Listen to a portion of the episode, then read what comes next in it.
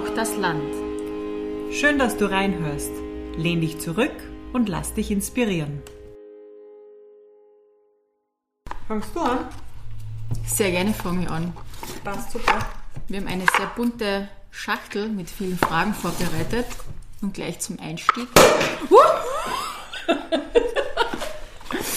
Machen wir den äh, besprochenen oder noch nicht besprochen, aber wird sicher besprochen, Prosecco auf und stoßen an Wird auf uns, das, dass wir endlich starten mit unserem Podcast. genau, und das wird uns die Folge über begleiten.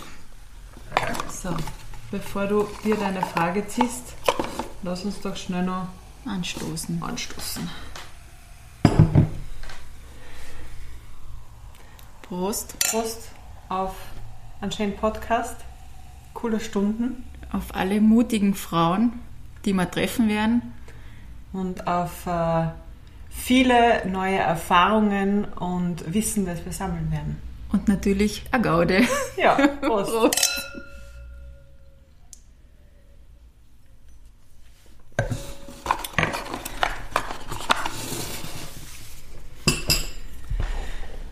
Glaubst du an Zufall oder Glück? Ähm, ich glaube an beides. Ich glaube, es gibt viele Zufälle. Ähm, und Glück, ich weiß nicht, dass, also man kann es nicht ähm, irgendwie produzieren oder sich ähm, oder erzwingen. Irgendwann ist es da und vielleicht erkennt man es dann erst später, oft wenn es schon weg ist. Ähm, man wünscht sich dann vielleicht wieder zurück. Ähm, aber ich glaube, dass es beides gibt und beides kann nebeneinander funktionieren. Glaube ja. Soll ich gleich weitermachen? Bitte, zieh du die, deine erste Frage.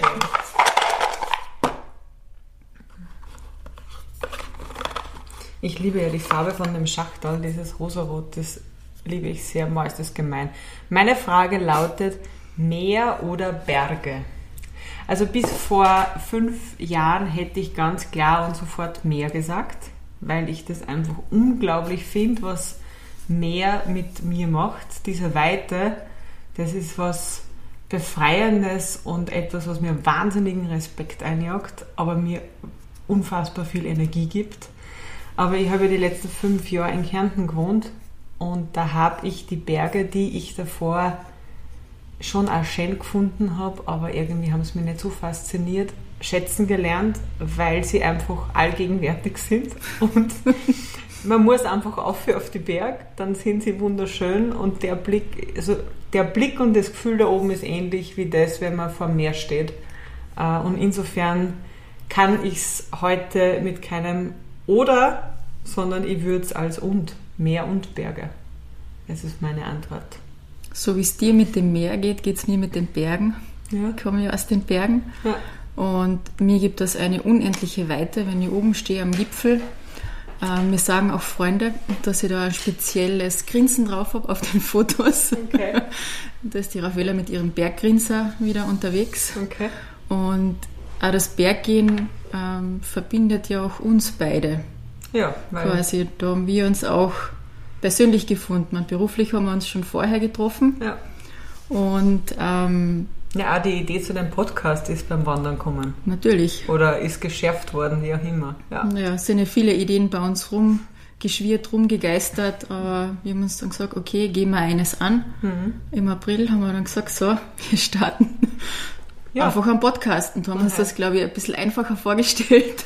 ja, weiß ich nicht, aber es ist schon, es ist schon einige Arbeit. Ja. Ja, Aber es, also, ich- mir taugt es gerade voll und ich habe gerade die volle Freude, dass wir endlich unsere erste Folge aufnehmen. genau, ja, Ja. ich freue mich auch. Ja. Denn wir suchen ja mutige Frauen und mir gegenüber sitzt eine sehr mutige Frau, die Mir. Elisabeth. Mir gegenüber sitzt die Raffaele, die ist mindestens so mutig. Die Elisabeth strahlt mich gerade an mit einem breiten Lächeln, hat ihre wilden, dunklen Locken zu einem Zopf quasi gebändigt, hat eine schwarze Brille auf, ähm, ist schwarz angezogen. Das deutet ja oft auf eine gewisse Berufsgruppe hin. Sie ist jetzt keine Pastoralassistentin oder Nonne, Weit davon entfernt. so, sondern äh, sie ist Architektin und da ist ja meistens auch die Kleidung Programm. besonders auch bei künstlerisch gebolten Menschen. Ähm, wir arbeiten dann gern auch mit farbigen Akzenten, um quasi die Würze ähm, reinzubringen. Ähm, Elisabeth, du hast Architektur studiert, forscht ähm, und entwickelst ähm, seitdem auch ganz viele unterschiedliche Formate, bist in der Stadtentwicklung tätig, in Bürgerbeteiligungsprozessen, in Ortskernstärkungen, ähm, alles Themen rund um die Baukultur, um Architektur. Ähm, unser erstes Zusammentreffen war im Architekturhaus in Klagenfurt. Du bist du damals ähm, mit Studenten gekommen mit einer Idee der Kulturhauptstadt 2024. Ähm, da habe ich das erste Mal kennengelernt und irgendwie kurz darauf später hast du dich beworben zur Studiengangsleiterin an der Fachhochschule in Spital. Mhm. Und da haben wir uns dann eigentlich auch beruflich immer mehr angenähert mit Projekten, Prozessen und allem Möglichen. Und ähm, ich kann mich noch ganz genau erinnern, du bist dann auch Obfrau geworden von Landluft, einem Verein, der sich eben für den ländlichen Raum einsetzt. Mhm. Und da hat es äh, Jubiläumsfest gegeben auf der TU in Wien, bin mhm. ausgefahren. Und da war quasi der erste Auftritt als neue Obfrau. Mhm. Du bist im Dirndl auf die Bühne, mhm. hast ein ganz ein tolles Gedicht vorgetragen und ich werde ich werd das nie vergessen, äh, wie toll und wie super du das draußen gemacht hast. Und da haben wir erste Gespräche bei uns angefangen, wo wir gesagt haben, eigentlich, ähm, wir bewundern uns gegenseitig für gewisse Sachen, die die andere hat und macht. Und ob wir nicht gemeinsam irgendwas starten könnten, abseits der, unseres Brotberufes, der Baukultur, das ist ja auch etwas, ja. was uns verbindet. Ja. Viele Skitouren, Wanderungen und sportliche Events später mhm. ähm, sitzen wir jetzt da. Ähm, wie äh, würdest du so deinen Lebensweg in ein paar kurzen Schritten beschreiben? Ähm, jetzt nicht allzu lange, sondern ähm, so die, deine wichtigsten Stationen in deinem Leben. Meine wichtigsten Stationen. Beruflich, also du hast das eh schon gesagt, ich habe Architektur studiert. Ich habe dann ein paar Jahre später berufsbegleitender Eventmanagement studiert. Das war aber eigentlich eher eine Reaktion auf das, was ich beruflich schon getan habe. Und was da das erste Prägende war, ist ganz sicher eine riesengroße europäische Ausstellungstour, die ich organisieren durfte. Die heißt Wonderland. Das Netzwerk gibt es heute noch.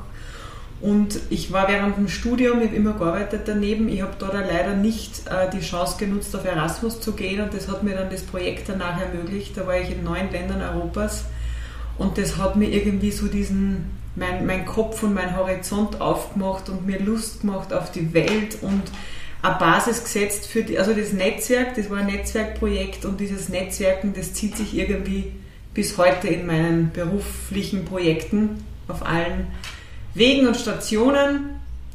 Und ähm, ja, also das ist super prägend gewesen.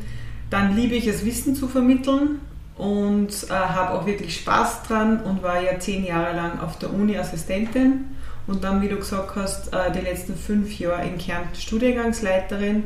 Also Wissen zu vermitteln und mit jungen Leuten zu arbeiten, ist sowas Inspirierendes, weil dich das einfach nicht alt werden lässt. Also mir geht es zumindest so. Das finde ich was Wichtiges, also diese Erkenntnis für mich, die ich auch weiter mitnehmen will in meinem Leben, dass man einfach nicht einrostet im Kopf.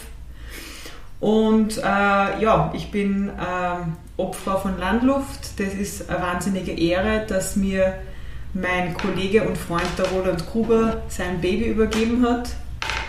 Äh, ich mache jetzt ein Projekt mit ihm, das heißt Rurasmus. Da geht es uns darum, Erasmus aufs Land zu übersetzen. Das taugt mir gerade voll. Und wie du weißt, habe ich mich seit letztem Herbst quasi nur mehr selbstständig gemacht und lebe sozusagen von den Projekten, die ich mache, begleite und tue. Und das ist irgendwie ganz bunt gemischt, ein Blumenstrauß. Ähm, und eins dieser Projekte ist dieser Podcast. Und ja, diese Selbstständigkeit, das ist zwar quasi in der Corona-Zeit vielleicht für manche unnachvollziehbar gewesen, aber für mich fühlt sich immer noch wie der absolut richtige Schritt an. Und ja, taugt mir. Das ist irgendwie so glaube ich, jetzt habe ich sicher irgendwas total Wichtiges vergessen, wo ich mir hinten denke, oh Gott, aber Pech gehabt, dann kann ich es eh ergänzen. Das kannst du ergänzen und Ja. später auch noch sagen. Ja. Vielleicht kommen wir noch mal zu sprechen. Ja. Wie du schon gesagt hast, du bist jung, frisch, jugendlich. Also so habe ich dich immer wahrgenommen.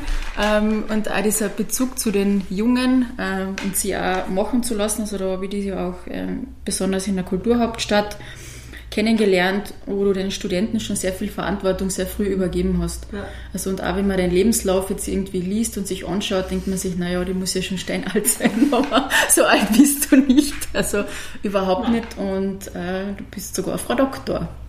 Ja, stimmt, ich bin Frau Doktor, das ist auch Teil meines Lebens. ich bin Frau Doktor, nicht, also ich finde Forschen was total Spannendes und ich habe äh, meine Doktorarbeit geschrieben über die Stadtbaukultur der Kulturhauptstadt. Ich habe aber ganz ehrlich das Doktorat nicht gemacht, weil ich mir gedacht habe, ich bin Forscherin, ich wollte immer schon Forscherin sein, es treibt mich dorthin und ich muss das machen und deswegen Ganz im Gegenteil, ich habe mir nie gedacht, dass ich sowas mache, aber mir hat Lehren so wahnsinnig Spaß gemacht und ich hätte meinen Vertrag nicht verlängert bekommen, wenn ich das nicht gemacht hätte.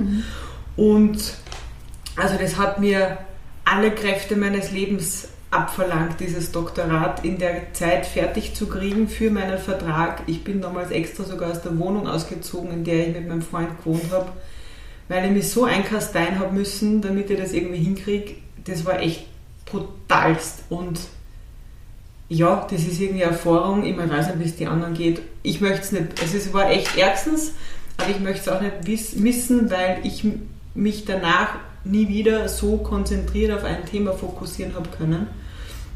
Und das ist schon irgendwie eine spezielle Erfahrung, wenn man in ein Thema so die volle Tiefenbohrung reinmacht und, und da irgendwie Expertin werden darf. Ja. Welchen Berufswunsch haben denn oder Vorstellung haben denn deine Eltern gehabt von dir, wie du noch ein Kind warst? Haben sie irgendwie gesagt, okay, die Elisabeth wird einmal das und das? Na, ähm, von meiner Mutter kann ich mich nicht erinnern, dass die da was gehabt hat. Mein Vater hat schon Empfehlungen gehabt an mich. Der hat nämlich ganz klar gesagt, ich soll Lehrerin werden, weil das ein praktischer Beruf ist, wo sich Familie und Berufsleben gut verbinden lässt mit viel freier Zeit von den Ferienzeiten. Da werden jetzt wahrscheinlich ein paar Lehrer, die das hören, irgendwie an die Decken gehen. Ähm, und für mich war das irgendwie ein No-Go. Also einerseits wahrscheinlich genau deshalb, weil die Empfehlung von den Eltern kam und man das sowieso nicht will in dem Alter. Äh, Und das ist mir irgendwie zu wenig gewesen damals, diese Vorstellung. Ich finde es aber lustig, weil er wird ja, glaube ich, mehr gedacht haben wie dieses Ferienzeiten, sondern dass mir dieses Wissensvermitteln liegt, weil eigentlich mache ich ja nichts anderes jetzt durch die Lehre. Ich bin ja Lehrerin, nur halt nicht für Volksschüler oder Hauptschüler, sondern halt für Studierende. Also, ja, der recht gehabt. Mhm. Ja. Und du hast ja noch ein, ein ganz ein schönes Hobby, das ist das Singen. Ich erinnere mich an eine Skitourenerfahrung. Ähm, wir haben einen Skitourenkurs gemacht, gemeinsam mit Freunden im Mölltal. Und da war dichter Nebel und unser Skitourenführer hat gesagt, na, na, wir gehen da schon auf. Es waren dann über 1000 Höhenmeter. Es war Nebel, wir hatten ein richtiges Whiteout, wie man so sagt. Ja. Ähm, aber man hat, hat immer die im Hintergrund gehört, du hast ein Lied auf, also gesummt. Wirklich? ja, das war, wenn ich mich so zurückerinnere, ähm, fast wie beim weißen Hai. Also man hat irgendwie gedacht, jetzt baut sich so eine Spannung auf und gleich kommt der weiße Hai oder der Yeti. Aber Ja. Nein, es ist, du also ich habe singst. hab immer, ich hab immer ein Lied im Kopf.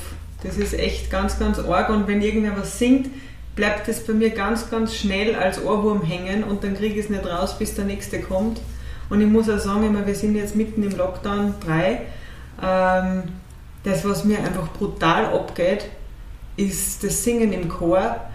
Nämlich nicht nur für die Seele, wie ich es merke, sondern auch wirklich körperlich. Also Singen ist einerseits so, ich kann beim Singen besser abschalten wie bei allem anderen, weil sonst, wenn ich Sport mache, bin ich trotzdem im Kopf oft nur in den Jobprojekten drinnen, was super ist, weil dann denkt man so weiter und kommt lockerer auf Lösungen. Aber beim Singen konzentrierst du dich auf etwas anderes zu 100 Prozent und durch das ist sozusagen der Job für drei Stunden komplett ausgeschaltet aus meinem Hirn.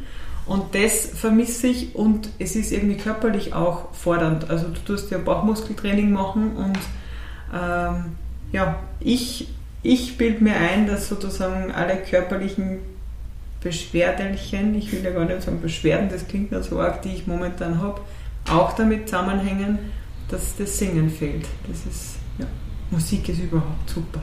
Ja, überhaupt. Ja. Welches Lied würdest du denn trällern, wenn man die um 5 Uhr Früh aus dem Bett weckt? Boah, ich glaube, das hängt von der Stimmung ab. Also, weil vorhin, was wir geredet haben beim Skitourenfahren, ich glaube, dass ich wahrscheinlich, da habe ich meistens dieses Aufbredeln und Abwedeln im Kopf. Das habe ich spätestens dann, wenn man oben umfällt und dann nachher runterfährt durch den Tiefschnee, was ich überhaupt nicht mag, weil ich Skifahren nicht so super kann. Da kommt immer dieses eine Lied. Das weiß ich, das ist ein Mechanismus. Um fünf in der Früh hat das noch keiner probiert. Das kannst du heute in der Nacht probieren. dann weißt du das. Ähm, welche Entscheidung würdest du jetzt so, wenn du zurückschaust auf dein Leben, auf deine, auf deine beruflichen Entscheidungen, ähm, welches, was würdest du rück, gern rückgängig machen oder anders machen? Auf meine beruflichen Entscheidungen? Mm. Ich bin ja im relativ früh, also einer meiner ersten Jobs war bei Nonconform, wo ich gearbeitet habe. Das ist ein Büro, die ganz stark in der Bürgerbeteiligung sind. Und äh, da habe ich mir damals auch ein Burnout erarbeitet. Ich weiß nicht, wie man das sagt. also ich bin voll ins Burnout rein, mit der Kopf, mit, voll gegen die Wand und bin in der Folge, ähm, also ein paar Monate auch arbeitsunfähig gewesen und dann danach habe ich meine Partnerschaft, die ich in dem Büro gehabt habe, zurückgelegt.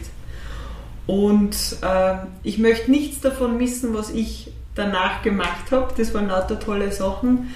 Aber ich schätze das Büro nonkonform und, und die Leute dort wahnsinnig und was die gemacht haben. Und denke mir schon manchmal, wenn ich damals nicht ausgestiegen wäre, dann wäre das jetzt auch mein Baby und mein Projekt. Und da kommt je nach Stimmung manchmal so kurz ein bisschen Wehmut auf. Ähm, weil das natürlich schon ein Schönes gewesen wäre, aber dann hätte ich die Doktoratserfahrung nicht gemacht, dann hätte ich die Plattform Kulturhauptstadt 2024 nicht gemacht. Also es ist irgendwie, ja, das ist etwas, was mir einfällt, wenn es um berufliches geht, wo ich manchmal wehmütig werde. Ja. Wir hätten uns wahrscheinlich auch nicht so getroffen. Also ja, man, nein, vielleicht anders, sicher, ja, ja anders, aber, aber wahrscheinlich nicht so, wie wir uns dann jetzt getroffen also haben. Also wird es den Podcast nicht geben, also genau. keine Option. Was macht dir denn so jetzt in deinem jetzigen Job am meisten Spaß oder in deiner Tätigkeit? Boah, ganz klar. Ich mache lauter Projekte, die mir Spaß machen, wo ich was lerne und wo ich das Privileg habe, mit Leuten zusammenarbeiten, die das auch alle freiwillig machen. Das heißt, es arbeiten lauter Leute beieinander, die das, was sie machen, freiwillig machen, gern machen, mit voller Energie machen. Und das, das spürst einfach voll. Also da ist so, so viel Freude und Lust dabei an diesem Thema und an den unterschiedlichen Projekten querbank. Und das ist einfach also im Vergleich zu Jobs, die davor waren, wo man in einem Angestelltenverhältnis einfach auch oft Dinge machen muss, die halt dazugehören. Das habe ich jetzt auch, aber trotzdem habe ich immer das Gefühl, es ist halt irgendwie trotzdem alles für mich. Also natürlich ist nicht immer alles spannend, wobei ich finde ja trotzdem alles eigentlich okay.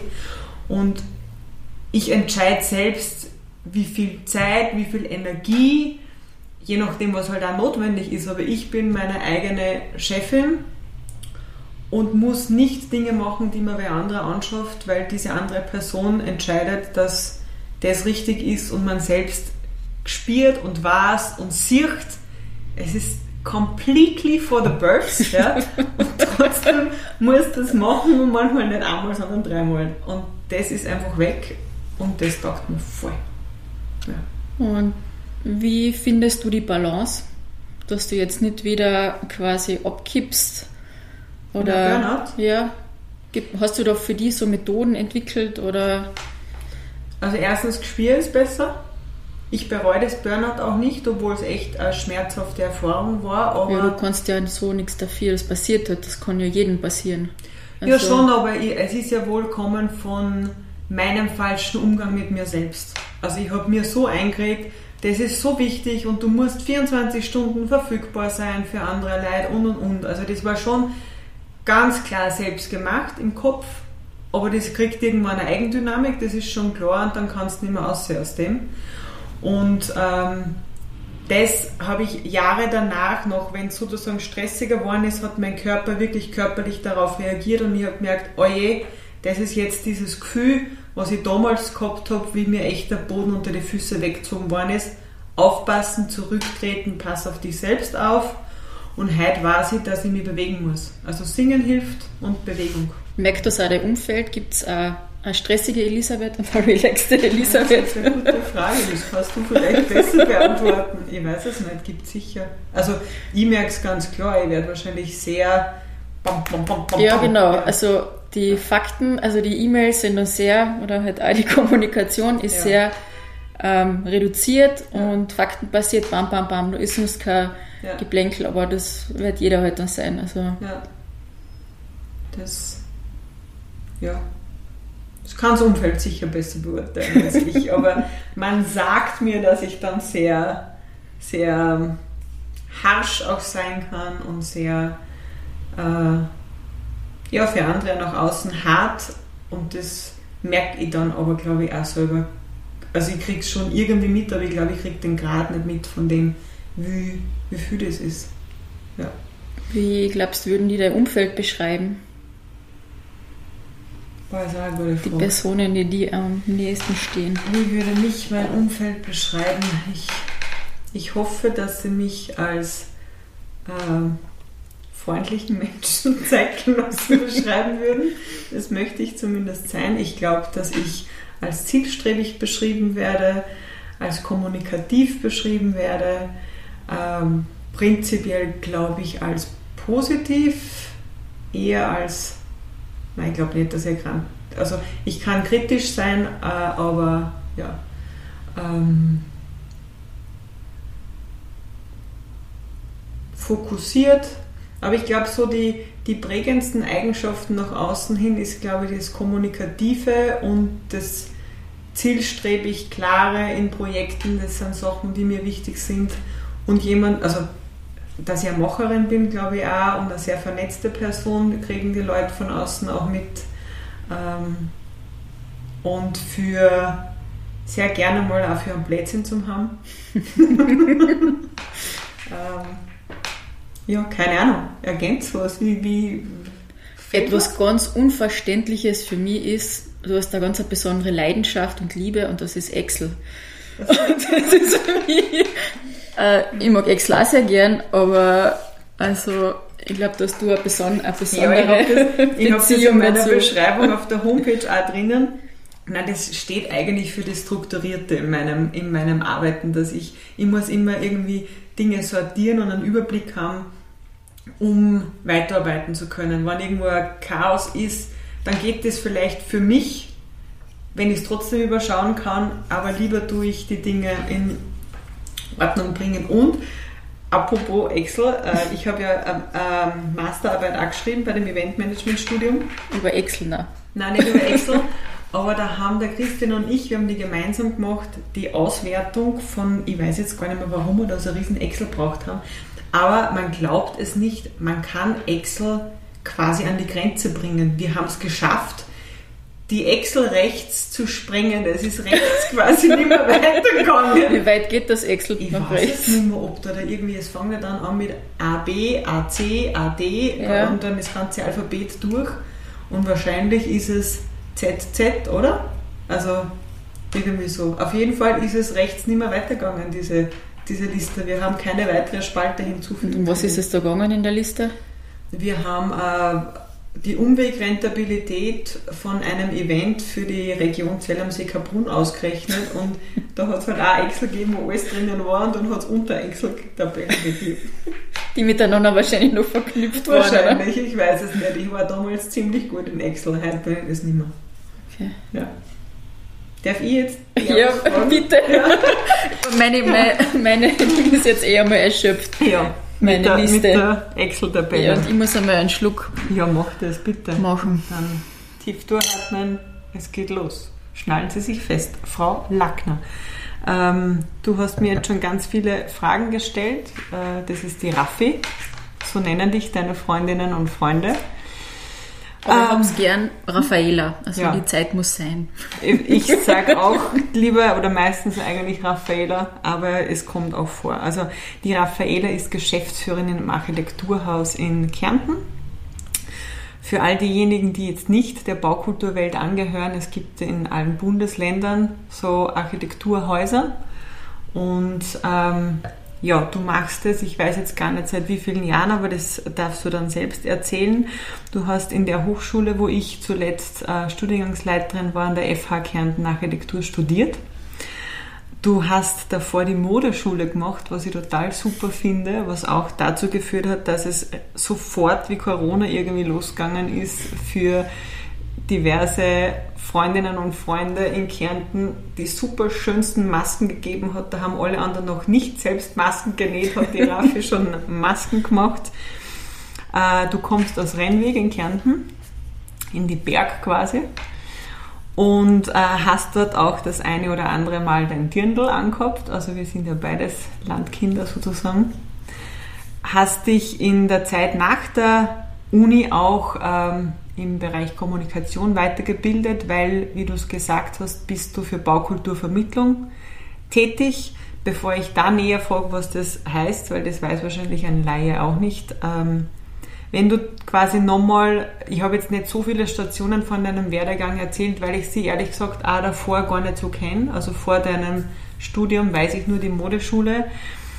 Welche Stationen sind da wichtig, die sozusagen zu der Raffaela führen, die mir heute gegenüber sitzt, die ein wahnsinnig sympathisches Lächeln hat, blaue Augen, blonde Haare, die auch schwarz angezogen ist, genauso wie ich, die Künstler Natur sozusagen. Was sind die Stationen, die dich daher gebracht haben? Wer hat dich zu dem Menschen gemacht, der du heute bist? Was waren da die Wegbegleiterinnen und Wegbegleiter? Und ähm, was waren da so die prägenden äh, Momente, die dich bis zur Geschäftsführung des Architekturhauses und zur Podcasterin gemacht haben? Puh, viele Stationen, aber am meisten geprägt ähm, hat mich sicher meine Familie, meine Eltern, ähm, da auch meine Großeltern. Meine Eltern waren beide berufstätig ähm, haben sehr viel gearbeitet und wir waren dann oft bei unseren Großeltern. Wir haben den Sommer ähm, auf der Alm verbracht mit der Oma, haben selber gefischt, haben Kalk, waren im Stall, haben Butter gemacht und alles. Und das prägt einen schon. Und ähm, ich habe die Volksschule und Hauptschule oben gemacht und ich weiß noch, meine Mama hat den Berufswunsch für mich einmal gehabt, dass ich ähm, quasi wie so Modedesignerin werde oder Flugbegleiterin, ich weiß nicht, weil sie gesagt hat, da kriegt man dann äh, gute Parfums oder ich kann halt dann als Modeschöpferin Parfums entwickeln. Ich weiß nicht, wie sie auf das gekommen ist. Und ich weiß nicht, da hat es eine Berufstestung gegeben ähm, und da ist irgendwie rausgekommen, ja, dass ich einen künstlerischen Beruf eben machen sollte und bin irgendwie auf Zufall draufgekommen, okay, in, es gibt in Kärnten, in Villach und in Klagenfurt die Modeschule. Und habe dann gedacht, das wäre es eigentlich, das wird mir wie richtig, richtig taugen. Und der damalige Lehrer, mein Klassenvorstand oder der Betreuer hat dann zu meinen Eltern gesagt, na, schickst die Raffaella nicht nach Klagenfurt, das leider teure Schule. Ähm, und ist sehr schwer. Und dann kommt das arme, das arme Dirndl halt quasi von daheim so weit weg. Ähm, ich habe das dann daheim erzählt und der Papa hat gesagt, ja, willst du das machen? Sag ich, ja, ich würde das wirklich gern machen.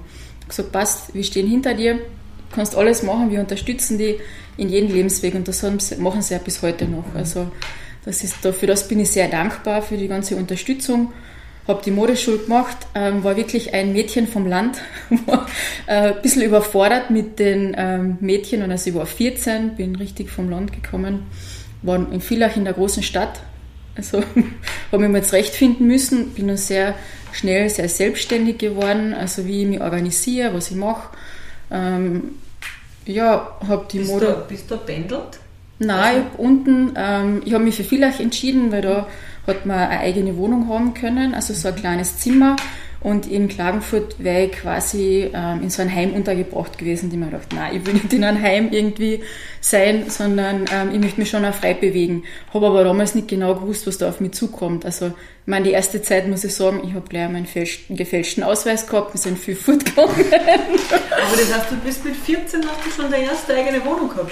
Ja, erste, es war ein Zimmer quasi. Ja, aber, ja, aber, aber keine Mama und kein Papa. Keine Mama und kein Papa, ich habe Taschengeld gekriegt, ich bin montags mit dem Bus und mit dem Zug nach Villach mit meiner Reisetaschen, fünf Jahre lang ja. und habe die Schule unten besucht und ich habe aber immer, ich habe aber gesehen, wie viel meine Eltern arbeiten, damit sie meiner Schwester und mir die Ausbildung ermöglichen können. Mhm. Und das war für mich ein Ansporn, weil der Papa hat da gesagt, man, das sind halt so Sätze, die sich eingeprägt haben wenn du irgendwie dabei sein möchtest, dann musst du ja anstrengen dafür. Also das war jetzt aber kein Druck, dass ich es machen muss, mhm. sondern das war mein eigener Anspruch. Das war in gewissen Fächern, da wollte ich einfach anders sein, wie die anderen und anderes machen. Habe dann unbewusst ähm, schon gewisse Visionen und Ziele gehabt und habe so Schritt für Schritt darauf hingearbeitet, aber jetzt nicht bewusst, dass ich gesagt habe, ich möchte dort und da Geschäftsführerin von dem und dem sein. Also das hat sich alles ergeben. Ich habe mich nie wirklich beworben wo, es hat sich alles wirklich ergeben. Ich war zur richtigen Zeit am richtigen Ort. Ähm, ja, ich habe eben die Modeschule fertig gemacht, war damals eine der Hoffnungen. Also wir haben ja eigentlich alle nicht weiter was mit Mode gemacht. Man jetzt ein paar machen etwas mit Mode, aber ich hätte dann eben die Möglichkeit gehabt, nach äh, München oder Mailand zu gehen in eine private Modeschule, damit man wirklich dann was machen kann. Aber das war einfach finanziell sehr, sehr knapp. Und durch Zufall habe ich ähm, da fragt das eben die FH in Spital, die haben einen neuen Studiengang Architektur. Und ja, klingt eigentlich auch interessant. Und bevor ich Schneiderin irgendwo bin, ähm, also ein Titel, Diplom-Ingenieur, klingt ja eigentlich gut, das ist was Solides, da verdient man sicher sehr gut. das war so. Das wissen wir heute. Anders. das ist anders, ja. Das ist halt, äh, das ist halt dieses Klischee, dass man denkt, ja, Architekt will sich halt selber verwirklichen und verdient ganz viel Geld. Also ja. das ist aber leider nicht so. Das ist nicht so, ja. ja man ist was ist das Coolste, was du jemals genannt hast? Ähm, mein ba erstes Ballkleid. Okay. Das war Farbe. feuerrot, okay. mit einer Corsage ausgestellt, vorne einen transparenten Einsatz. Ich habe mir dann so eine, so eine Applikation dazu genäht, wo ganz viele Perlen drauf waren und da war dann einfach der Star beim Ball. Cool. Also das war schon lässig, dass man sich selber, man hat sich selber die Sachen ausgedacht, mhm. hat die gezeichnet, also wirklich, also wir haben das ja richtig gelernt, da hat es Refa gegeben, dieses Fach werde ich nie vergessen, ähm, wie man eben in der Industrie quasi dann äh, die Kleider näht und produziert und welche Schritte da halt dazugehören. Da gibt es ja dann Zeiterfassungssysteme, also ganz kompliziert. Ähm, wir haben es halt irgendwie durchgestanden, also diese Fächer, aber es ist schon ein sehr, sehr schöner Beruf. Mhm. Ähm, das glaube ich. Aber du hast nach dem Studium, hast du, oder auch, weiß ich jetzt gar nicht, ob es begleitend auch, auch war, aber du hast nach dem Studium auch in Architekturbüros gearbeitet, bevor du quasi dort gelandet bist, wo du heute bist als Geschäftsführerin, mhm. äh, dass du ja zu Beginn auch nicht Vollzeit gemacht hast, aber jetzt schon. Ja? Geschäftsführerin äh, klingt voll cool. Klingt voll super. Ja? Und äh, du bist aber auch deine eigene Chefin, also du hast äh, bald, du hast ein paar Mitarbeiter, so quasi projektbezogen etc. Ähm, was ist das Tolle an einer, also quasi Führungsposition und was nervt total? Also nach außen hin klingt das ja super. Ich bin Geschäftsführerin vom Architekturhaus Kärnten. Das klingt sehr groß. Wir sind auch sehr groß, das möchte ich jetzt nicht schmälern. Ähm, aber damals, wie, wie man mir gefragt hat, ob ich das ein bisschen machen möchte, so ein bisschen Mädchen für alles zu sein, war mir gar nicht bewusst, was das eigentlich bedeutet.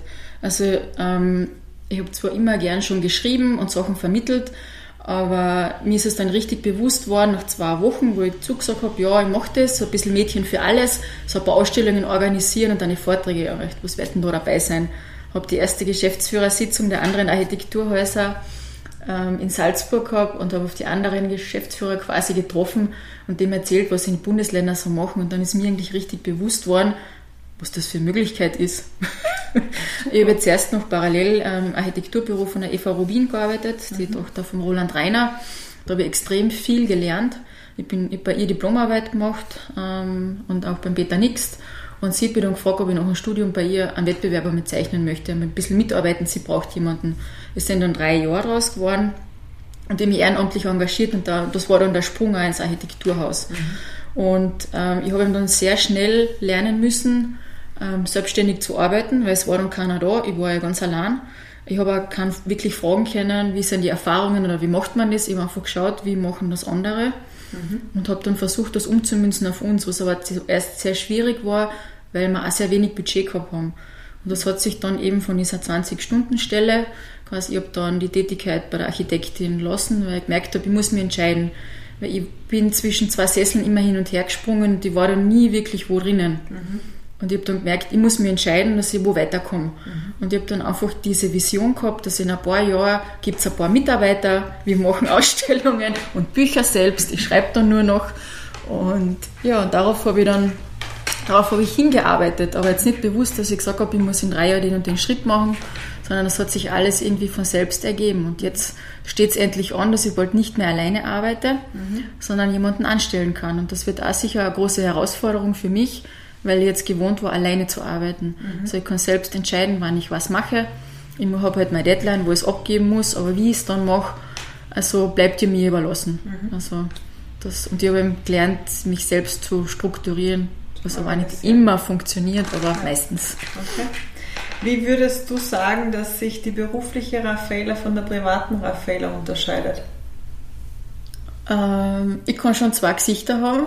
Also, Oder unterscheidet sie sich überhaupt? Also ja, schon. Ja, ja, schon. Also ja. wenn man mit 25, so wie ich war, ich mache es jetzt dann zehn, heuer mein zehnjähriges Jubiläum quasi ja. in dieser Position, da muss man am Anfang schon damit umgehen können, dass halt besonders ältere Männer mhm. dann sagen, okay, die ist blond, was werden die? Also da habe ich auch von ein paar gehört, naja, lang wird sie es nicht machen. Mhm. Ähm, bin aber standhaft geblieben, was auch, also man hat, es hat mir einer gesagt, ich habe ein bisschen eine Bergbäuerinnen-Mentalität. Also ich mache nur Sachen, zu denen ich stehen kann, ja. also die ich auch gut finde. Ich stelle mich nicht hin und mache irgendwas, also ja. das überhaupt nicht. Und jetzt habe ich den Faden verloren. Wo waren wir? Ja, also wie der unter, Unterschied äh, zwischen der privaten und der beruflichen, aber du hast jetzt gerade was gesagt, da möchte ich kurz einhaken, dann komme ich zu der ja. Frage zurück. Ähm, ich habe mir nämlich als Frage aufgeschrieben, hast du in deinem Leben irgendwann einmal ein Erlebnis gehabt, wo du glaubst, dass das so nicht gewesen wäre, wärst du ein Mann? Immer, da hast du jetzt gerade was erzählt mit dem sozusagen blond, was werden die? Ähm, aber äh, kannst du da vielleicht noch näher drauf eingehen oder gibt es da sonst noch ein Erlebnis, wo du sagst, äh, das ist so eine Situation, wo Frauen ab und zu reinkommen und äh, das wird ein Mann einfach so, wird sich das niemand trauen, so eine deppere Frage zu stellen oder so jemanden zu behandeln oder sonst was. Weißt du jetzt? Nein, ja, also bei mir war es speziell am Anfang so, dass ich oft Sachen und Ideen eingebracht habe und da prinzipiell Nein gesagt wurde. Und dann später im Gespräch hat dann ein Mann das aufgenommen und das war dann seine gute Idee und dann haben sie es so gemacht und irgendwie habe ich wie geht das? Und habe dann, hab dann aber angefangen, Sachen zu lesen und einfach diese Mechanismen auch versucht für mich zu verstehen. Ich habe das versucht nicht persönlich zu nehmen, dass ich jetzt ausgebotet wäre, aber das sind einfach, glaube ich, auch so, so Machtstrukturen, die es halt immer noch gibt. Mhm. Also ja, und ich würde auch so nie jemanden ins Wort fallen oder dem gegenüber Vorurteile haben. Sicher hat, hat jeder ein paar Vorurteile in sich, aber ich bin einfach, ich gehe einfach von dem aus und so arbeite ja, dass jeder die Möglichkeit ähm, kriegt, sich zu integrieren sich vorzustellen, dass jeder seine Plattform hat, aber ich würde nie zu jemandem sagen, na, du hast da nichts zu suchen, bitte geh. Also ich bin da sehr offen, transparent, also ich würde da nie jemanden wegschicken. Mhm. Habe ich diese Frage ja. für dich ja, zufriedenstellend beantwortet. Ja, sowieso, sehr zufriedenstellend. Aber wir waren vorhin bei der, äh, gibt es einen Unterschied zwischen der beruflichen und der privaten? Äh, Raffaela, ähm, wie ist die private Raffaela? Was machst du gerne in deiner Freizeit? Äh, ich kann sehr lustig sein. Also, ähm, das wenn kann mich, ich bestätigen. ja, wenn mich jemand sehr gut kennt, ich bin am Anfang ähm, oft sehr verhalten. Also ich beobachte Situationen gern. Ich brauche ein bisschen, bisschen, bis ich mich öffne, also bis man dann einen gemeinsamen, ähm, einen gemeinsamen Draht gefunden hat. Ähm, ich bin aber, würde ich sagen, eine Freundin zum Pferdestehlen. Auf mich kann man sich verlassen. Ich bin zuverlässig Ich mache alles für meine Freunde, für die Familie und für alle rundherum. Mache ich gerne. Ich überrasche sehr gerne. Mhm. Überlegen mir sehr gerne Sachen. Ganz spezielle Geschenke. Das ist auch etwas, ähm, was mich, glaube ich, ein bisschen auszeichnet. Mhm. Was ich immer wieder gesagt bekomme. Ja, und wenn ich halt dann quasi meine berufliche Maske oder meinen Hut aufsetze, kann ich sehr streng und bestimmt sein. Mhm. Also da habe ich auch die, diese ähm, ähm, quasi, muss ich sagen, jetzt kommt die strenge Lackner. Also das ist auch speziell, wir haben ja ein Café bei uns im, im Haus, ähm, im Erdgeschoss und da sind die meisten Mitarbeiter, die neu kommen, denken sich, okay, wer kommt denn da zu streng, aber wenn ich gerade, also ich denke sehr viel den ganzen Tag und da kann schon sein, dass ich ein bisschen kriegsgrämig halt runterkomme, aber was auch nicht böse gemeint ist, sondern ich habe einfach meinen Kopf so voll mhm. mit irgendwelchen Sachen, die, die ich dann halt rausbringen muss. Und zum Ausgleich gibt es für mich den Sport, die Berge und gutes Essen. Ja, das ist das ist äh, sehr, sehr wichtig. Du hast jetzt gerade gesagt, also das Architekturhaus, wo du arbeitest, das ist ja wirklich eine super, super tolle Location in Klagenfurt, äh, auch mit dem Park, wo das eingebettet ist. Ähm, also eigentlich ein wunderschöner Arbeitsort, den du dann irgendwie auch noch mit Ausstellungen dir immer selbst gestalten kannst. Ich habe das vorhin kurz ähm, angesprochen. Wir haben jetzt ein paar Sachen schon gehört du denkst viel, weil du schreibst, du machst Ausstellungen. Was genau ist Baukulturvermittlung und was neben diesen zwei, drei Sachen, die ich gerade gesagt habe, beinhaltet es noch? Weil du musst ja mit, du hast mit Architektinnen zu tun, du hast mit der Politik zu tun, also das sind ja auch immer wieder andere Player. Wie schaut ein typischer Arbeitstag bei dir aus? Es gibt keinen typischen Arbeitstag bei mir, der ist immer komplett anders. Also ich kann mir zwar meine Woche ein bisschen versuchen durchzuplanen, aber es kommt, es kommt dann meistens anders. Meistens kommt irgendwas dazwischen, aber man normalerweise spaziere durch den Goethepark ähm, ins Architekturhaus, ähm, starte dann einmal den Computer, schaue, was so los ist, strukturiere meinen Tag. Ähm, es kann sein, dass ich was schreibe, es kann sein, dass jemand vorbeikommt für ein Interview oder ich kriege eine Anfrage für etwas oder einen Prozess aufzusetzen. Also ich tue sehr viel konzipieren und ähm, ja, also so einen wirklichen Arbeitstag gibt's nicht. Das kann auch natürlich sein, dass ich am Abend dann einen Termin habe, eine Ausstellungseröffnung, dann habe ich eine äh, quasi Garderobe schon ähm, bei mir im Büro, die ich dann überschmeiße. Also es kann auch sein, dass ich einen sehr langen Tag habe, wo alles Mögliche drinnen ist und drinnen passiert. Und ich habe halt gelernt, dass ich für alles gewappnet sein muss, was halt so passiert, weil ich dann oft alleine bin und ich habe gelernt, dass ich mich eigentlich dann nur auf mich selbst verlassen kann, mhm. obwohl ich ja immer mit sehr guten Leuten zusammenarbeite quasi und Partner habe, mhm. die mich unterstützen. Bei dem ich bin ja natürlich nicht alleine, also das geht da gar nicht. Ich habe viele Personen, die ich dann hinzuziehe, aber wirklich die, auf die ich mich verlassen kann, mit denen ich gut auskomme. Also, und ich versuche halt auch so wirkliche Energiesauger von mir wegzuhalten. Mhm. so gut es geht ja, es funktioniert nicht immer. Man muss halt ein bisschen diplomatisch sein, ähm, und, äh, aber trotzdem sehr bestimmt dann sagen, dass es jetzt einfach nicht geht oder keine Zeit da ist. Also, also was ich an dir total schätze, ist, dass du super klar kommunizierst, immer wahnsinnig wertschätzend, ja, und man schon mitkriegt, da ist jetzt die Grenze, ja, und man aber trotzdem äh, nicht das Gefühl hat, das, das hat jetzt irgendjemanden in der Runde dastehen lassen, dass der es quasi als Verlierer irgendwie mhm. äh, rausfällt aus dem Ganzen. Da, da bist du, bist du wirklich gut. Du hast jetzt gesagt, du musst kreativ sein, äh, weil du Konzepte schreibst und solche Sachen. Ähm, hast du, bist du, kannst du auf Knopfdruck kreativ sein oder hast du Methoden, äh, weißt du, was du tun musst, damit du inspiriert wirst, damit du kreativ sein kannst? Na, ich hätte es gern, wo ich auf den Knopfdruck ähm, und dann sprudelt es nur so aus mir raus. Also ich muss wirklich ähm, Zeit und Ruhe haben. Ich muss oft dann das Handy, den Computer ausschalten oder rausgehen oder einfach Sachen sacken lassen. Das entwickelt sich dann. Also ich kann jetzt nicht auf Knopfdruck irgendwie sagen, das ist die Lösung, weil ich finde, es gibt keine richtige Lösung für gewisse Sachen. Man muss sich annähern und man muss auch scheitern. Ich habe sehr viele Sachen gemacht, die nicht gut funktioniert haben und daraus kann man aber auch lernen. Was war das schlimmste Scheitern in deinem Leben, an das du dich erinnern kannst?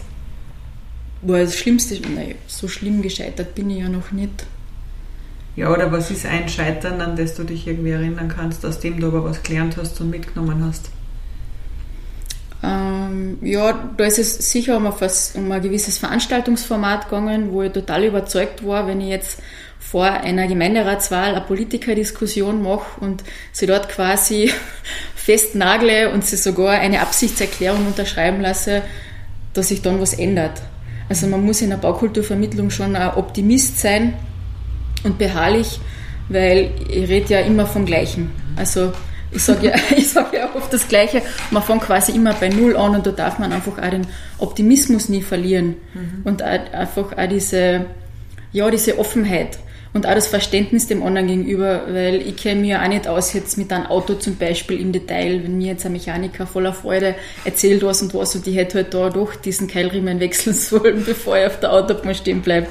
Aber ja, so ist das halt. Man muss halt Verständnis finden, die füreinander aufbringen. Mhm. Und mit dem versuche ich auch zu agieren. Aber so richtig große, ja, gescheiterte Sachen, jetzt so, wenn ich jetzt so denke, nicht. Also okay. ich versuche immer das Positive äh, daran zu sehen und mich dann weiterzuentwickeln. Mhm. Weiterentwickeln ist ein gutes Stichwort für die nächste Frage, weil du hast ja auch in deiner Vorstellung auf unserer Website geschrieben, du solltest öfter das Rennrad packen, barfuß durchs nasse Gras gehen, Momente bewusst genießen. Ähm, und ich weiß es ja auch aus unseren Gesprächen, dass sozusagen die, die Selbstreflexion irgendwie was ist, was uns ja auch verbindet und irgendwie, dass man sich weiterentwickeln will. Äh, wenn du selbstkritisch dich betrachtest, was, was kommt bei dir immer zu kurz? Also wo warst du darauf, solltest eigentlich bei dir selbst mehr achten und ja, dann kommt halt wieder was daher, was irgendwie auch wichtig ist und dann tut man es halt doch wieder nicht, weil gibt es da irgendwas? Ja, ich selbst. Mhm. Das ist etwas, worauf ich dann meistens vergiss, weil ich bin sehr euphorisch. Ich sehe echt viel Positives in den Projekten und will dann aber 1000 Prozent geben und das umsetzen und dann bin ich da und mache das, das geistert dann im Kopf rum. Aber ich vergiss dann oft, wenn ich so im Flow bin, auf mich selbst mhm. dass ich mich dann bewege, dass ich mir, mir Gutes tue und auch dann auch meine Erfolge feiere. Weil ich bin oft so in einem Dank, Dank, Dank, Dank, Dank, das kommt das nächste, nächste, nächste. Mhm. Und ich bin mir dessen aber oft dann gar nicht bewusst, erst so jetzt, wo ich so zurückschaue, dass ich, das, dass ich jetzt schon zehn Jahre im Architekturhaus bin und mir dann anschaue, was da eigentlich alles schon passiert ist, dass oft 60 Veranstaltungen im Jahr von mir gemacht werden, mhm. wo ich dann einfach da bin von, äh, von Beginn bis zum Ende, bis zur Nachbereitung, bis zur Abrechnung, ist das dann schon ein Wahnsinn. Aber mhm. das muss man sich dann immer wieder selber bewusst machen mhm. und oft ähm, kriegt man das ja auch von außen, aber man nimmt das dann gar nicht so ernst oder ja, mhm. weil man äh, selber so kritisch ist mit sich selber. Mhm. Aber ich müsste mir sicher mehr Zeit auch für mich nehmen, weil ich glaube, dann bin ich ja kreativer, offener und freier für gewisse Sachen. Mhm. Ich habe schon Angst auch vor ein paar Sachen.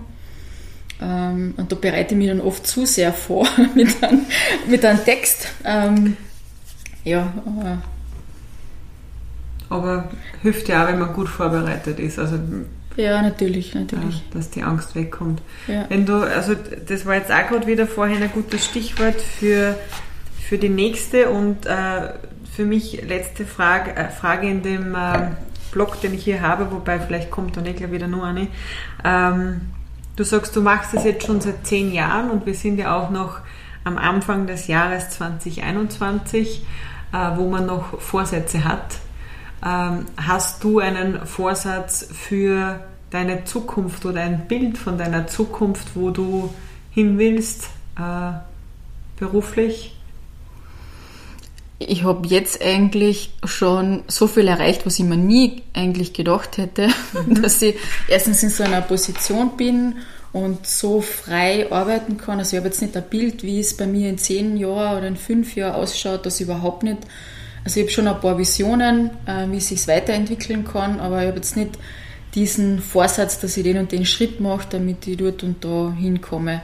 Fürs heurige Jahr zum Beispiel, ähm, da bin ich jetzt vegan gestartet.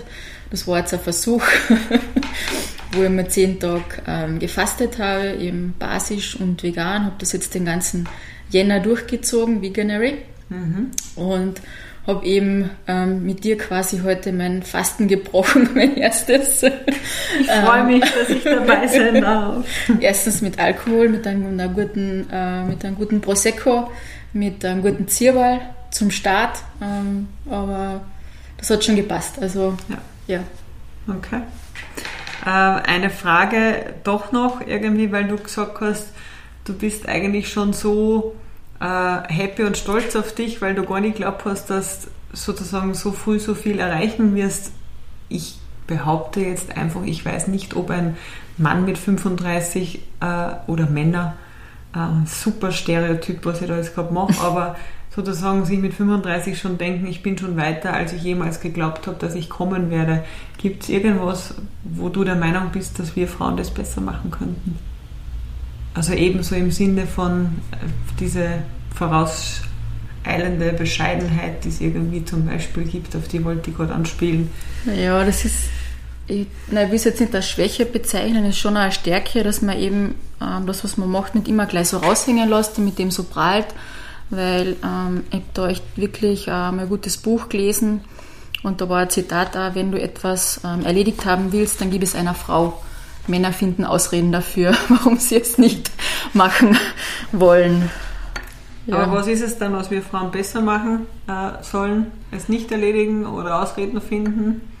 Na, ich glaube, wir, wir übernehmen dann schon eine gewisse Verantwortung oder auch dieses, ähm, ja, das, ich weiß nicht, ob man sich beweisen will dann auch, dass man, dass man das kann. Also ich weiß nicht, ob man das so beschreiben kann, ich weiß nicht. Was würdest denn du sagen? Wenn ich das so zurückschmeiß zu dir. Ob Frauen irgendwas besser machen können. Ja, also ich finde das Thema, was du gerade angesprochen hast, eh ein sehr, sehr wichtiges, aber da wäre sozusagen für mich die Konsequenz des Neinsagens. Also da, da sind, das tut den Frauen, habe ich immer das Gefühl, weh. Wenn sie Nein, Wenn sie sagen, Nein haben sagen. sie das Gefühl, sie enttäuschen irgendjemanden und ich habe ich hab nicht das Gefühl, dass äh, Männer darunter so leiden. Weil es geht mir ja selbst oft so, wo ich mir denke, naja, aber irgendwer muss es ja machen, also mache ich es halt. Und denke mir, nein, Nein sagen. Ja, ich glaube, das, das, äh, das könnte man schon noch. Aber ja, da muss, glaube ich, jeder lernen. Also da merke ja. ich es bei mir auch oft selber, dass ich zu oft, zu schnell Ja sage und dann mir denke, oh, bitte, was habe ich mir denn da jetzt wieder eingebrockt? Ja. Aber das ist ja eine Frage, die wir für uns selbst als eine der Lernfragen mitnehmen können auf unsere Podcast-Reise. Und äh, ich glaube, also ich hoffe zumindest, dass unsere Hörerinnen und Hörer jetzt ein bisschen einen besseren Eindruck von uns Interviewerinnen bekommen haben. Ähm, wir wollten doch äh, auch ein bisschen über unseren Podcast sprechen, damit die da draußen wissen, was sie sich erwarten können, oder? Ja, genau. Ähm, ich würde mit der Frage oder mit dem Thema anfangen, warum wir den Podcast machen. Und für mich ist es so ergänzt und einfach, was ich alles vergessen habe, äh, äh, dass ähm, die, die Lust dahinter eigentlich war, was uns vorangetrieben hat. Also es ist kein berufliches Projekt, wir verdienen ja nichts dabei, es ist sozusagen ein Privatvergnügen. Wir wollen tolle Frauen kennenlernen. Äh, wir wollen Neues im Tun. Also wir haben noch nie einen Podcast gemacht. Da irgendwie Neues lernen. Und das ist etwas, was, was mich da in diesem Zusammenhang antreibt, warum ich den Podcast mache. Mhm. Ähm, magst du einen der nächsten Bereiche erklären oder soll ich einfach gleich weitermachen? Mach, mach, mach ich noch weiter. Äh, wir haben äh, einen Podcast, der heißt Mutige Frauen braucht das Land. Und ähm, man mag sich fragen, warum das Land und warum Frauen uns so am Herzen liegt. Und für mich gilt da ganz klar, ich beschäftige mich eigentlich schon seit meiner Diplomarbeit mit dem ländlichen Raum. Das ist jetzt über 20 Jahre her. Und äh, das Thema Frauen prägt mich auch immer mehr, vor allem auch je älter ich werde, desto wichtiger ist mir das. Und ich kriege in jüngerer Zeit immer öfter die Frage nach dieser ganzen Thematik der Landflucht und wie ist das, warum gehen da mehr Frauen? Und das weiß man zwar, aber es gibt so viele super Frauen, am Land, äh, die solche Role Models sind. Und das war etwas, was uns irgendwie auch antrieben hat, wo wir gesagt haben, ja, es gehen zwar viele Frauen weg vom Land, aber es gibt auch ganz viele coole Socken und über die sollten wir irgendwie auch berichten. Genau, und wir, also wir ähm, bedienen uns jetzt ja nicht solchen Stars quasi, die überall bekannt sind, sondern wir suchen uns ja unsere Frauen selbst aus. Und da sind es oft die Frauen von nebenan. Ähm, wir haben natürlich in unserem Bekanntenkreis ähm, zuerst einmal geschaut, wer wird uns denn interessieren und dann haben wir weitere Frauen eben dann gefunden. Das ist, glaube ich, so, als wie wenn man irgendwie ähm, gerade schwanger ist und dann auf einmal überall Schwangere sieht jemand mit einem Kinderwagen. Mhm. Ähm, die tauchen jetzt einfach alle plötzlich auf. Ja. Und wir bereisen quasi das ganze Land, ähm, kommen in Winkel ähm, und in Städte, Dörfer quasi, die ich noch nie gehört habe. Mhm. Ähm, und es ist immer, also es wird, glaube ich, sehr spannend werden, also mhm. Österreich kennenzulernen. Ja, auf das freue ich mich auch total. Also wir machen diese Interviews immer vor Ort und ähm, ja, hoffen, dass uns das der Lockdown auch bald wieder besser ermöglicht, dass wir mehr unterwegs sein können. Wir machen den Podcast jetzt einerseits schon für uns auch, weil es uns interessiert, aber prinzipiell äh, ist sozusagen haben wir jetzt keine konkrete Zielgruppe, sondern einfach alle, die das Thema an sich interessiert. Es geht ja gar nicht darum, dass es nur für junge oder ältere und ganz bestimmt nicht nur für Frauen, sondern auch für Männer, die dieses Thema interessiert. Und insofern hoffen wir, dass sich das gut herumspricht und fordern euch alle da draußen auf, bitte das weiterzuleiten, wenn ihr das auch gut findet, die Idee. Ja. Ja, wir starten jetzt im Februar quasi mit unserer ersten Folge, äh, mit unserer Folge und werden aber dann gleich auch weitere freischalten und werden dann eben unregelmäßig, regelmäßig, hoffentlich einmal im Monat erscheinen, wie es, wie es auch unsere Zeit dann auch zulässt, weil wir ja beide eigentlich voll berufstätig sind und das jetzt quasi als, ja, als Herzensprojekt einmal starten. Genau, und äh, wir haben natürlich auch die Möglichkeit, wenn ihr da draußen denkt, äh, da gibt es spannende Frauen, über die Keraten auch berichtet. Also ihr findet unsere E-Mail-Adresse auch auf unserer Website. Die Website ist www.mutigefrauen.at. Und ähm, ebenso auf Instagram und Facebook könnt ihr uns äh, Links oder einfach Informationen zu Frauen schicken. Wobei wir ganz ehrlich sagen müssen, wir haben selbst eine Liste, da können wir die nächsten zwei Jahre, glaube ich, Podcasts machen. Genau. Aber wir, wir machen so, wie es irgendwie die Energie fließt und hören kann man die Podcasts einerseits auf unserer Website, was ich gerade gesagt habe, und auch unter den klassischen Podcast-Anbieter Seiten, die es denn da so gibt, ohne jetzt großartig Werbung machen zu wollen für bestimmte. Ja. Ähm, wir haben das Projekt ähm, aber nicht alleine gestartet. Wir haben sehr viele Unterstützerinnen unserer Umgebung und da möchten wir auch Danke sagen, jetzt mit der ersten Folge auch. Und ein großes Danke geht an die Daniela Fössleitner. Ich habe gemeinsam mit ihr im Architekturbüro von der Eva Rubin gearbeitet. Sie hat eine Umschulung gemacht zur Grafikerin ist nach Hause gezogen und macht wirklich sehr stimmungsvolle, ähm, tolle, wunderschöne ähm, grafische ähm, Arbeit. Und sie hat eben unser Logo, Mutige Frauen braucht das Land, gestaltet mit unserer Farbwelt. Mhm. Ähm, ich finde, das Logo spiegelt auch den Mut, den wir auch haben, wieder ähm, mit dem kräftigen Rot, mit dem Gelb für Optimismus, für Freude. Und ähm, die Helga Rader hat uns unterstützt bei den Fotos. Ähm, wir haben ein sehr lustiges Fotoshooting ähm, in Klagenfurt gehabt, mhm. innerhalb von drei Stunden, an sechs verschiedenen Locations. Ich glaube, sie hat uns ganz toll eingefangen. Das ist auch was ganz Besonderes an der Helga, dass sie wirklich Momente, Emotio Momente und Emotionen ganz toll einfangen kann. Und die Sandra Schluger hat uns bei den Texten unterstützt. Und weil Worte wirken, übergebe ich jetzt Genau. Die Elisabeth für die weiteren Frauen. Genau, nämlich für die weiteren Frauen. Also wir haben uns auch vorgenommen, dass wir das Projekt äh, eigentlich mit Frauen machen wollen. Und da gibt es noch zwei, die uns äh, geholfen haben. Das ist zum einen die Doris Eichholzer, wo ich mich schon total drauf freue, wenn wir uns endlich persönlich kennenlernen, äh, weil wir haben das bis jetzt alles nur über Telefon gemacht.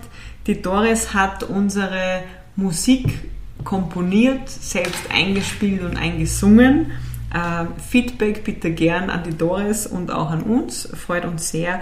Und die Nina Code hat uns unterstützt, dass die Website am äh, richtigen Tag zur richtigen Uhrzeit noch fertig wird und wir online gehen können und hat uns ähm, eben beim Website aufsetzen unterstützt. Und ganz, ganz wichtig ist äh, unser, deiner, meiner Freundeskreis. Da haben viele Leute äh, sich Texte durchgeschaut, die Website-Probe angeschaut, auch irgendwie mal reingehört in die, die ersten Podcasts und uns da Feedback gegeben und auch all denen sei natürlich herzlichst gedankt. Und auf die möchten wir jetzt, die stoßen wir jetzt noch ja. an. Dankeschön. Danke. Und bevor es jetzt dann die Folge, die erste, zu Ende geht, ähm, schließen wir ja jeden Podcast mit den Interviewpartnerinnen mit einem sogenannten Wordrap. Mhm. Und das machen wir auch gegenseitig, jetzt hier noch. Und ähm, stellen uns, wir fangen die Sätze an und die andere Person darf fertig machen. Und wir machen das im Ping-Pong. ja, bist du fertig? Ich bin ready. Yes. Also, liebe Raffaela, ein perfekter Tag. Beginnt um 6 Uhr in der Früh und mit Sonnenschein. Ähm, das Weiblichste an mir ist? Meine Haare und meine Locken, glaube ich. wow, so eine habe ich noch nie gehabt. Äh, zu Hause bei meinen Eltern. Ähm, Fühle ich mich sehr wohl und lasse mich gern von meiner Mama bekochen. ähm, da kommt die Diva in mir durch wenn ich zu wenig Zucker in mir drinnen habe und der Zuckerspiegel sinkt, dann ist das wie bei dieser, was ist das für Werbung, wo, wo der Basketballspieler, genau, Snickers, ja. Also äh, der Zuckerspiegel muss irgendwie abgelevelt sein, weil sonst kommt die Diebe in mir durch. Äh, bei diesem Lied muss ich immer tanzen. Und welches ist das? ähm, das sind meistens Schlager. Ich glaube, das ist auch geschuldet, weil ich am, am, Land aufgewachsen bin mit Zeltfesten und da waren halt die ersten Versuche eben ähm, auch sich dem männlichen Geschlecht anzunähern, eben zu tanzen. und da haben sich ein paar Schlager ziemlich eingebrannt bei mir. Da konnte ich mich dann oft nicht bremsen. Ähm, zum Lachen bringt mich leicht wer und ich liebe es zu lachen. Das Gegenteil, ich habe Angst vor Oft vor mir selbst. Oh, na, da werde ich später noch fragen. ähm, Frauen müssen ihre Frau stehen. So richtig genervt bin ich, wenn? Wenn man ähm, aus einer kräftezehrenden Besprechung kommt und keine Arbeitsaufträge ähm, quasi vergeben wurden. Mhm. ähm, Dafür habe ich einen Preis verdient. Du hast Fragen, es ist unfassbar. Dafür habe ich einen Preis verdient. Manchmal gehört mir ein Preis für meinen Sturschädel, den ich habe. äh, am Frau sein liebe ich am meisten. Ähm, andere um den Finger wickeln zu können. Schön. ähm, diese mutige Frau möchte ich als nächstes treffen. Die Frau da. Wir haben uns nämlich nicht ausgetauscht, nur damit ihr das wisst, das kriegt sie gerade live mit. Äh, diese Frau möchte ich interviewen oder treffen, hast du gesagt? Mhm. Ähm, ich würde total gern ähm, eine der Frauen, die aktuell Regierungsverantwortung haben, einmal vor unser Mikro kriegen. Das würde mich interessieren. Mhm. Also mich würde die Frau Gewessler interessieren, die Frau Köstinger, die sich für den ländlichen Raum einsetzt. Also das passt einerseits zu unseren Themen und ja, die sitzen einfach nochmal weiter oben auf der, auf der Leiter und das wäre schon interessant. Äh, ich schmeiß die Frage jetzt retour, weil ich habe sie auch. Diese Frau hätte ich gern vor dem Mikro. Bei mir ist es auch eine Politikerin, aber ich habe leider nicht mehr die Möglichkeit, sie zu interviewen, Ja. weil sie, Ich weiß schon, wen weil es sagen leider nicht mehr gibt, und ja. zwar die, die Donal. Ja, voll. Ich habe diese Dokumentation gesehen und war so beeindruckt Ja, von dieser voll. Frau, von diesem Mut und war aber auch geschockt, wie Journalisten und auch Journalistinnen äh, mit ihren Interviewsituationen umgegangen sind und wie sie Mhm. ihr die Fragen gestellt haben. Und einfach dieser Mut, den sie über Jahre bewiesen hat, der hat mich so inspiriert Ja. und der hat mich auch bestärkt, diesen Podcast mit dir zu machen. Letzte Frage. Der, letzte, der ländliche Raum wird in den Ähm. nächsten zehn Jahren. Ähm, lebendiger hoffentlich, Mhm. ähm, wahrscheinlich auch sehr viel digitaler. Mhm. Besonders jetzt durch die Krise ist es ja eigentlich egal, wo man sitzt, wo man arbeitet.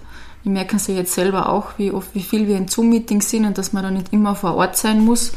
Er wird sicher reicher werden, weil viele, ähm, also reicher auch an Wissen und an neuen Ideen und die werden wir natürlich aufspüren. Ich wollte gerade sagen, es ist doch ein super Übergang zu dem, dass wir gesagt haben, zum Abschluss stoßen wir nochmal an, oder? Genau. Eine tolle Zeit, viel Spaß, den wir gemeinsam haben werden, viele Erfahrungen und wahnsinnig viele tolle, mutige Frauen, die wir kennenlernen. Genau, und wir freuen uns natürlich auch auf Feedback und Empfehlungen, auch von euch für mutige Frauen in eurem Umfeld, die wir fürs Mikrofon holen können. Danke Also fürs Zuhören und viel Spaß bei unseren Folgen.